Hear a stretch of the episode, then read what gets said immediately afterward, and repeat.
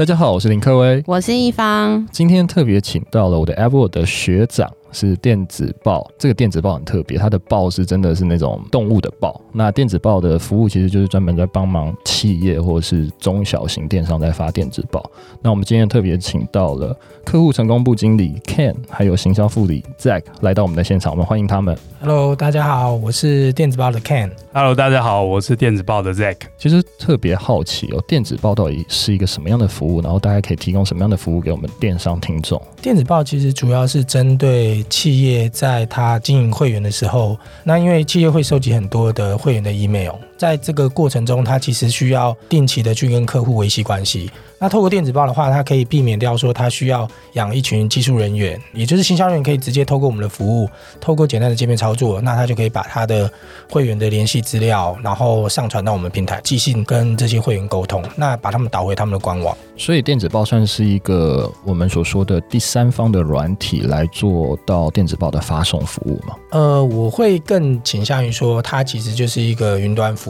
它不需要服务，对，它不需要你安装软体，所以我们很多客户其实一开始的时候，早期他可能都是自己安装软体，然后自己维护机器。哦，我懂，我懂，对，就等于说自己去买一个 mail server，然后从 mail server 自己又去维护这个东西，然后寄东西出去。对对对，那其实那个就会面临到当呃你有行销的一些呃需求的时候，其实你就要有技术人员帮你处理这个，因为行销人员通常不会那么熟悉这种技术的部分。了解。那现在等于说寄信的时候，寄信的服务，你们观察到了什么样的痛点？呃，其实，在寄信服务上面，我们有观察到，企业通常就是或者电商在开始经营电子报这件事的时候，是呃名单很少的时候，他可能还没有感受到，但是其实也不用多，大概五百到一千，他就开始痛苦了，因为很多人他是没有用一个专业的服务去协助他，所以他可能就 Gmail 一次两百封这样寄，然后寄完他也不知道到底结果是什么，这样不是会被挡信吗？对，其实你发了几次之后，Gmail 就会开始告诉你说，Gmail 不是给你来发这个的。对对，所以他们其实呃到五六百，他大概就觉得开始痛苦了。然后这时候他们才会开始惊觉到说，哎，其实他们应该要找一个适当的服务。那因为透过呃 SaaS 的服务，其实它可以帮他直接追踪到是哪些人开心。对，所以等于说，如果是自己真的找 Gmail 寄，或是自己使用 Gmail 进，它绝对是有风险的嘛。对，其实我们有蛮多客户，即便他们早上我们一开始，他们都还是倾向于直接寄件人用 Gmail 当寄件人。对，但是其实这个在 email 里面其实是不好的，因为 Gmail 就是大家都可以申请嘛，所以对我申请了一个 apple at gmail dot com，并不代表我是 Apple。对对，那其实对消费者来讲，信任度也会比较低。所以等于说，电商其实还是要把你的 domain 换一下啦，就是你的你的后面的 ad 什么东西，应该还是要属于你企业的识别，我觉得会是比较好的。对，因为电商其实长期来讲，它还是需要保护它，就是它应该有自己的 domain，然后去维护啦。那这样子，客户未来在这个 domain 比较认知上面会比较清楚。诶，那这个等于说讲深一点，就是电商要授权这个 domain 给电子报，然后电子报才有办法去发送东西出去嘛，对不对？你这个问题，你讲的这个就是非常专业的提问的方式，就是其实呃，我们有些客户其实他。并没有做所谓授权，因为其实透过第三方服务是可以不用授权，然后就是直接透过电子报的数位签章出去。所以很多你如果看一些电商收到信，他在收件那边会发现说是这个电商透过某个地方寄。哦，我懂了。对对，那这种是属于没有授权，就是你直接用它。那当然你自己当然也不能限制说告诉人家说，呃，我如果没授权，我就要把你当成垃圾信，那是有一点技术的门槛。那再来比较好一点就是。你有第三方的服务跟他说，嗯我要授权你，所以他会做一个叫数位签章，那这个可信度会更高。了解，哎，那我很好奇，为什么你们不会被挡信啊？这是有特别的技术吗？其实因为这个，在我我们跟呃所有我们的会员在讲的时候，其实我觉得这都不是一个秘密啦。是，那其实它核心就是一个你在寄信的时候，你的线路本身是有一个叫做信誉平等哦，在 email 里面叫做 reputation。是，那这个 reputation 其实就会影响到你，比如说 Gmail 一分钟愿意收你多少的信，然后那如果你超过这个，他就会把你退回去，这是第一个。然后第二个是你这个线路如果一直记记的过程中，你的结果都是好的，就是没有人抱怨你，没有人检举说你在寄垃圾信，那这个分数可以往上高，所以呢，有些会员他会来找我们，都是因为他们自己啊，就是寄可能一万封，可能要寄个一个小时，但在我们这边可能一万封只要一分钟就可以寄完。对对，那因为这个的累积有点像信用卡刷卡，就是你要一直刷卡，然后让银行觉得说，哦，你是一个大户，然后他就会一直帮你把这个信用拼的往上调，往上调，调到最高。就等于说是一个我们所说那叫什么？那叫信用额度。信对对，对，信用额度就等于说是信用额度的一个概念就对了。没错。所以你们现在信用额度是无限上涨，然后可以开很多这样。就是目前来讲，我们平台上其实呃，常常有些会员可能一季寄个十几二十万，大家都没问题。那上百万的寄送也会出现。了解，真的还算是蛮厉害的。好，那刚刚都是讲到很多就是呃电子报的技术层面的一个问题，那我就回过头来想要问一下，就是说什么样的电商它是需要有这个 EDM 行销的呢？其实，如果以电商来讲啊，只要他有要经营，就除非你的产品是这个消费者这一辈子只会买一次，否则你只要有经营客户希望他回来，然后你去追求的是我们在电商讲的叫做客户终身价值的，基本上你都应该要经营电子报。对，所以其实，在我们看待我们的客户里面的产业，其实就是不论大型电商、小型电商，或者是一般个人，就是个人他可能在网络上卖东西，都会透过电子报来经营。嗯嗯嗯。哎，那在这个小型电商在铺这些行销的方式的时候，那他会在什么样的阶段去选择使用这个 EDM 行销？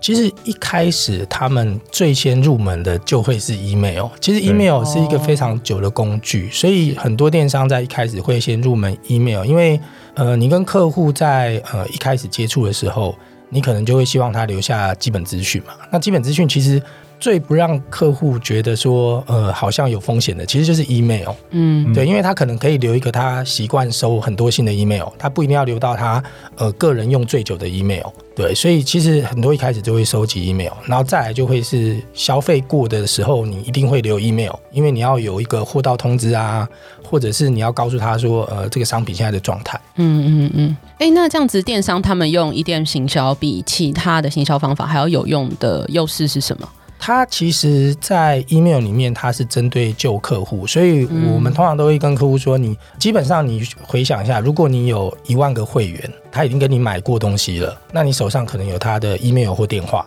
那你今天你有网站推出一个行销活动，然后你想要让这一万的会员回来你的网站去看这个活动，去参加这个活动，其实你大概就剩下简讯跟 email。嗯，那 email 的成本其实是相对是比较低的，然后再来 email 承载的内容比较多。这边我可以再补充一下，就是呃，早期很多电商，大家在用行销漏斗去看你的流量。对。那大家可能会去下 FB 广告、Google 广告，或者是像 IG 广告。对。那其实流量进来之后，你要怎么用更低的成本去延续你跟顾客之间的关系？所以大家开始现在越来越在乎你的流量。嗯，对。所以除了找新流量之外，你要是延续顾客的关系，延续你的流量，再继续回购你的商品的话，所以大家开始回头重视像是 email 这种 remarketing 的工具。所以你会发现，现在越来越多的电商平台或者越来越多的门市或者是百货公司，你会发现他们都会要求你去留下他的你的姓名啊、电话或者是你的 email，对，因为他们才有更低成本的工具去让你再回来回购。诶，那 email 为什么没办法拉到新客啊？因为这个其实是跟 email 它就是很多人对 email 早期的认知就是垃圾信，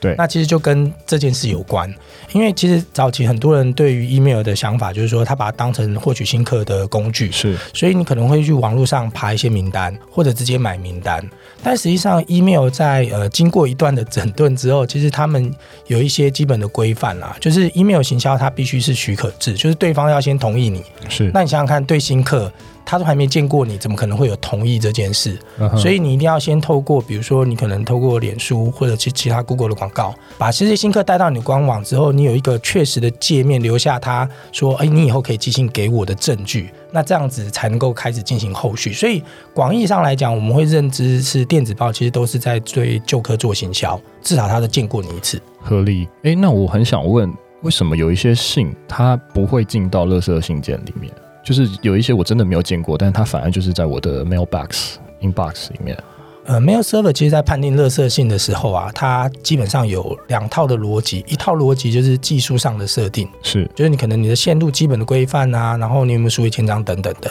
然后另外一套逻辑就是内容。但是它的状况有点不太像我们考试一样非黑即白，它就是这些东西合起来会得到一个结果，就是说他觉得这封信是垃圾信的几率有多高。嗯哼。所以如果你的技术设定的好，然后内容虽然也许他没有拿到你的呃许可的订阅，但是他寄进来，因为 mail server 并不会一开始会知道这件事，对，所以他还是可以进到你的信箱里面。对，所以其实还是会有这种状况。所以等于说，这样子的技法或者这样子的技术层面，它还是有办法就直接进到我的 inbox 里面。对，不过通常这样的信件，如果他真的寄的内容是一个所谓我们讲的垃圾的内容的话，通常他的状况就会是，他寄完之后，这收件者会很快的检举嘛。对对，那检举完之后，他就会马上把这个寄件人或者这个寄件 IP 列为是黑名单。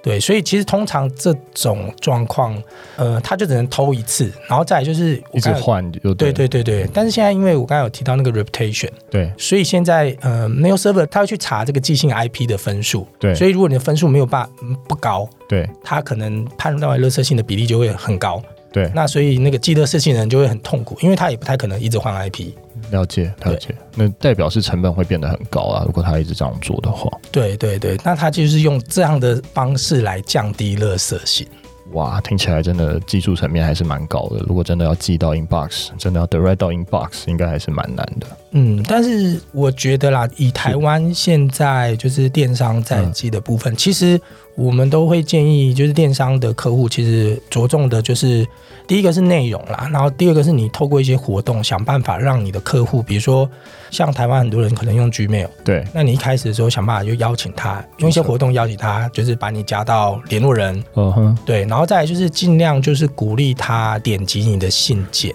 诶，那针对这个我就想问一下，如果电商或是一般的中小企业，它要进行电子报行销的时候，它要怎么去收集这些数据，或怎么最有效的去收集这些 email list？哦，一般电商我们知道的话，就是如果你有自建的官网的话，就是有些官网它就要求你一定要注册才能够收到，就是你要变成会员这件事。对。那其实我们有注意到，有些它其实如果它的电商品牌有在做内容的，它在前面一层会做一个就是订阅，你不一定要变成会员填很多资料，那你只要留个 email。那我就可能把我们平台相关资讯就可以慢慢寄给你。对。那但是如果你真的要消费，当然你可能会变成注册会员才能够有消费记录这样子。对。那他就会透过这样的方式，就是他其实可以收集到更前面端的一些会员资讯。那再来，其实就是会透过，比如说，我知道有些电商他会直接在一些，比如说呃虾皮啊，或或某某这些，就是他们可能会去上架他的商品。是。那其实，在这些上架的结果，通常就是你要。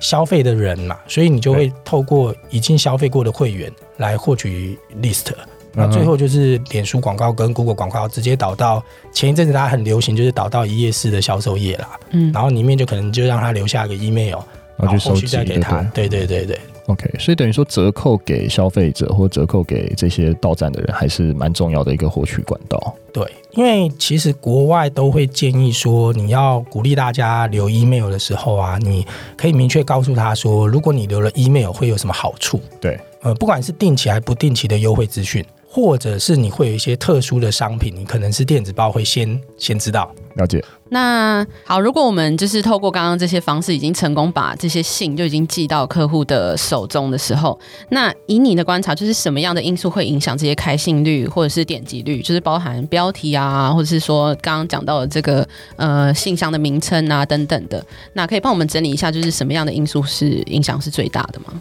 哦，好，我先讲开信率好了，因为很多企业都会问说，诶，开信率到底怎么样才叫好啊？对，这个可以分享一下。我们电子报，嗯，我们有做过统计，我们平台上平均的开信率大概是十六 percent。对，那但是其实我们也有针对比较就是用心在经营会员的电商去去做过统计，他们有的可以到二三十 percent。那其实它有一个很关键的因素，就是一开始寄信名单，它会做基本的分群，就是你要投其所好。以电商来讲，至少你就可以分辨说，不管是用消费金额或者是买过的东西，基本的把它分成两三群，给他们不同的东西，其实对开信率的先决条件影响就会很好。那再来才是每一封信的表现啊。那每一封信表现，其实我会建议是一个是大家都会去调的，叫做主旨。对，对，那主旨可能呃，你可以加一些个人化的资讯。如果你有对方的姓名或者称呼，其实在加在主旨也会吸引对方就是优先开信。那再来有一个是大家没有注意到，但是我们其实会常跟客户说的，就是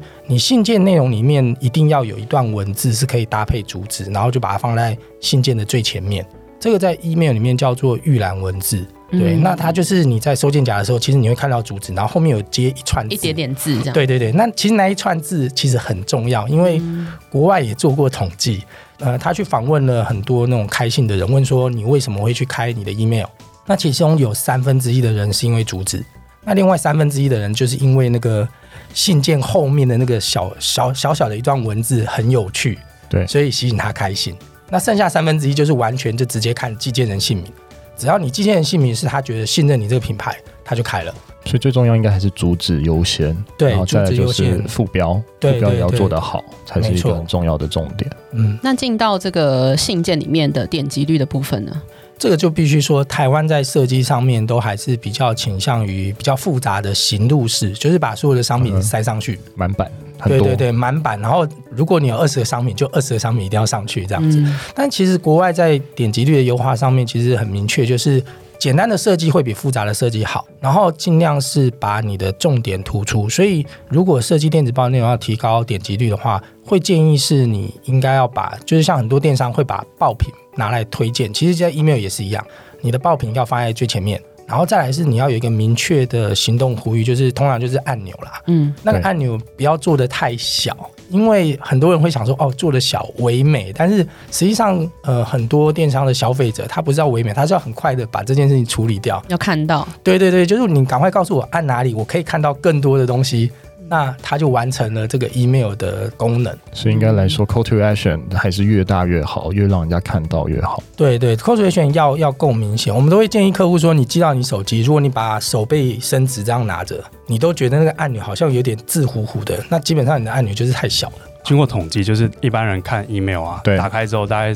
只会停留三十秒左右，你就会跳出去。对，所以你要在最短的时间内让他赶快点击，引导到他你的到你的官网或者商品页面。嗯你才能做更完整的沟通，而不是把你所有的讯息全部塞在 email 里面。了解。哎、嗯，那你们有数据是大家真的会滑到最下面吗？其实我们我们看到的数据大部分都是在上面啊，但是这个也可以大家。我我通常会让客户，呃，由他自己，就行销人员他自己的习惯去看，就是说，当你打开手机啊，对你划一封 email，你划几个版面，对，你就会把它关掉。其实他们自己如果开自己的信箱，当然会想要看到最下面，但实际上他们自己的开信行为并不会，他可能大大概三到四个版面就差不多了。所以你放很多东西，其实你就会发现说，统计数据就告诉你，越下面就是越没有人开。那你以为是因为它不好？不是，是因为它位置本身就很差。对对，那我们都会建议客户啦，你可以透过你的追踪的部分，因为其实 email 这个服务，它你可以透过电子报，你可以追踪到是哪些人在什么时间点开了哪些信，跟哪些连接。对，所以如果你可以看到说，比如说你这次放了十个产品，但是最后面那几个其实几乎没有人点，意味着你下次设计一分钟电子报，你其实就只要设计可能是五到六个产品放在上面，其实就够了。然后反而是要去找说有没有诶，有没有哪个产品它放的比较中间或下面。可是呢，它点击的人比较多。对对，那这个反而是你行销人可以去找出来的 insight。了解。哎，那我想问一下，什么样的电子报或什么样的发送时机，其实是对消费者会他比较想要点击来看？哦，关于时机点的话呢，其实我先以开信好了。开信的统计，其实我们平台一直也有在做了。对，然后我们其实也有去帮每一个客户，就是每一个客户他自己寄完信之后，他会知道说过往他的客户开信的时间点在哪里。对，所以其实这个为什么要做每个客户，是因为其实每个产业不一样。我们有客户是做网络算命的，嗯，然后他的开信时间点啊。他就是晚上，晚上吗？对，他就是晚上开信的。那可是他如果说是像一般人会觉得说，哎，通常就是上班时间啊，八九点寄信。其实他如果早上就寄了，等到晚上这个信已经叠到后面，他开信状况就不会很好。对对，所以一种是你要抓一整天的时间点，但是我会建议你一开始可以做，就是不要太听别人的，然后你可以先试试看，就是不同的区间，比如说上午、下午、晚上都可以先试试看看状况。那另外一种就是，比如说我们把时间拉长，比如说一整年。一整年到底什么时间点应该寄信？基本上就是你的产业，呃，台湾的产业有一些是会有淡旺季，你购物会有淡旺季。然后再来就是台湾会有呃所谓的节庆促销，嗯，那节庆促销其实我会建议就是你通常大概要提前一个月到两个月，你要先规划，因为有时候有些节庆，特别是像今年下半年后面的节庆是接在一起的，就是如果你不在上半年先把一些东西都先想好，下半年你就会手忙脚乱。比如说双十一完就双十二，双十二完圣诞节，然后跨年，然后接着过年，然后行销员在后面就觉得啊怎么那么忙？但其实这个行事力。你今年就已经知道明年什么时候会发生，对，你就可以先准备好，因为那个时间点是消费者的需求啦。其实我觉得最重要就是在消费者有需求的时候打给他。另外一种时间点就是跟消费者的个人有关，比如说他的生日，嗯，因为其实生日是一个很简单的分众啊，就是你把你的客户分一分，这样可能可以分十二群，可是你不用每次都对十二群做事情，一个月针对一群做事情，其实这个效果就会很好。哎，那有就是成功案例可以跟我们分享一下吗？呃，我这边可以分享一个，其实就是像寿星这件事啊，因为很多电商寿星礼通常都只会寄一次，然后他发完这封信之后，他觉得这件事就完成了，就不再理他。但是其实寿星礼，其实你的目标是要让他回来嘛。那其实你在这个月里面，他特别有这个动机的情况下，我们有发现过，我们有客户他其实在一个月内会针对寿星发三次信。那第一次就是所有人都提醒，那第二次。跟第三次，他就有做一个比较特别的处理，就是第二次他是寄了那些呃没有开信的，没有开信的，他会再提醒一次，然后再来还有就是有开信但是没有使用生日礼的人，他会特别把它挑出来做，然后第三次他就只针对那种呃有点击有开信但是没用。如果没开信，一直都没开信的，他就不会再再提醒他。嗯，对。那这个好处就是，他可以在一个月内，针对寿星，其实他的呃生日礼的兑换的状况跟回来购买的状况，基本上我看他的开信的状况，大概提升可能是二十到三十 percent 以上。所以等于说，我们用数据就可以看到，说这甚至是看到这个客人到底忠不忠诚，他到底会不会回来买。对对对，因为其实每一封信你都可以 tracking 到，就是客户他哪一个人开信了，然后你只要对应到你的消费记录，你就知道说这封信件到底有没有达到你想要的目标。了解，哎，那我想问，哎，那有一些电商或有一些这样子的中小企业，他们会一直寄信，哎，包括什么刷卡寄信啊，然后物流怎么出发也寄信啊，这样的会不会造成一些负面的影响？哦，这个的话，其实通常我们会把 email 的部分把它拆成两类，一类叫做行销信，那其实就是呃，主要的确就是引导你的客户回来官网。对，那另外一种我们叫做通知性，这种通知性比较接近客户的权益，所以比如说，如果是呃你的货到了，或者说你今天你的刷卡付款的一些通知，那其实它是基于客户的权益跟安全，所以像这种信件，它不像说行销信是短时间内大量寄送。对，它就是哎，今天有十个客户，那可能就只只会发十封信，所以它的那个被判定为垃圾信或党信这件事情的标准就不太一样。了解，对，有点像是说你每天你只如果你不要刷一笔十万块的信用卡，你一次只花一千块一千块，银行大概也不会觉得你在干嘛。对，但你刷十万，哎，他就会觉得哎，你为什么会忽然刷十万？那其实 email 里面也有类似这样的概念，就是你发行销信的时候量大，可能会成为一个你被关注的的因素。但是通知信其实就不会这样子，它就是少量少量。对，所以等于说还是触发，就是等于说使用者有触发的通知信，它反而是还好。但是行销性如果是大量的话，其实它还是比较有呃存在的一些风险，或者存在一些可能呃消费者要去过滤的一些一些行为。对对对，所以其实很多公司呃，比如说像呃一些品牌公司，他们在使用 email 的服务的时候。通常他们来找我们都是透过呃使用我们的行销性服务，对，就是他们把风险跟技术难度比较高的交给我们，对。那他们如果比如说客户的一些货到通知什么，他可能还是用原本自己的 mail server 在寄，对对对。但是我们电子报，我们今年也也提供一个就是像这样的通知型的服务啦，因为我知道有些电商他可能。就是一旦你官网串接之后，你就会希望说这个东西可以很顺的寄出去，所以我们也有推出类似像这样子通知性的服务去协助他们。了解。哎，那节目到最后想问一下，有没有 Ken 哥有没有一些对电商业者啊，或者对一些我们的听众有一些建议？如果要做电子报或者做这样子的东西的行销，有什么样比较好的方式？呃，我会建议，如果电商要做电子报的时候，我觉得第一件事情，你可以先想清楚，就是你的会员，你想要把它分成哪几类的沟通，不管是层级还是不同类型，就是第一件事情先想这个，因为先想完这个之后，接下来你才有办法规划出你的呃 email 沟通的内容。对。对，那因为内容也会影响到你所谓的沟通频率。早期台湾电商都会喜欢，就是每次都用促销来沟通。对，那其实近几年已经有很多人在讲说，其实你要用资讯内容来做沟通。有时候你在 email 里面提供的，比如说是促销，但是你不可能每每一次寄信都促销。嗯、那中间你应该用什么东西去维系这个关系？就是你可以用一些没有办法换成金钱的，比如说美妆的产业的话，它可能就会是以你的保养啊，秋冬你应该怎么保养？但是这里面你可能不一定要直接植入你的产品，而是一个知识分享的角度，因为这样的讯息啊，你的客户收到之后，他会觉得说。他以后收到你的信的时候，他都要看一下，因为你可能会给他一些他不知道的知识，那这个也会对你长期维护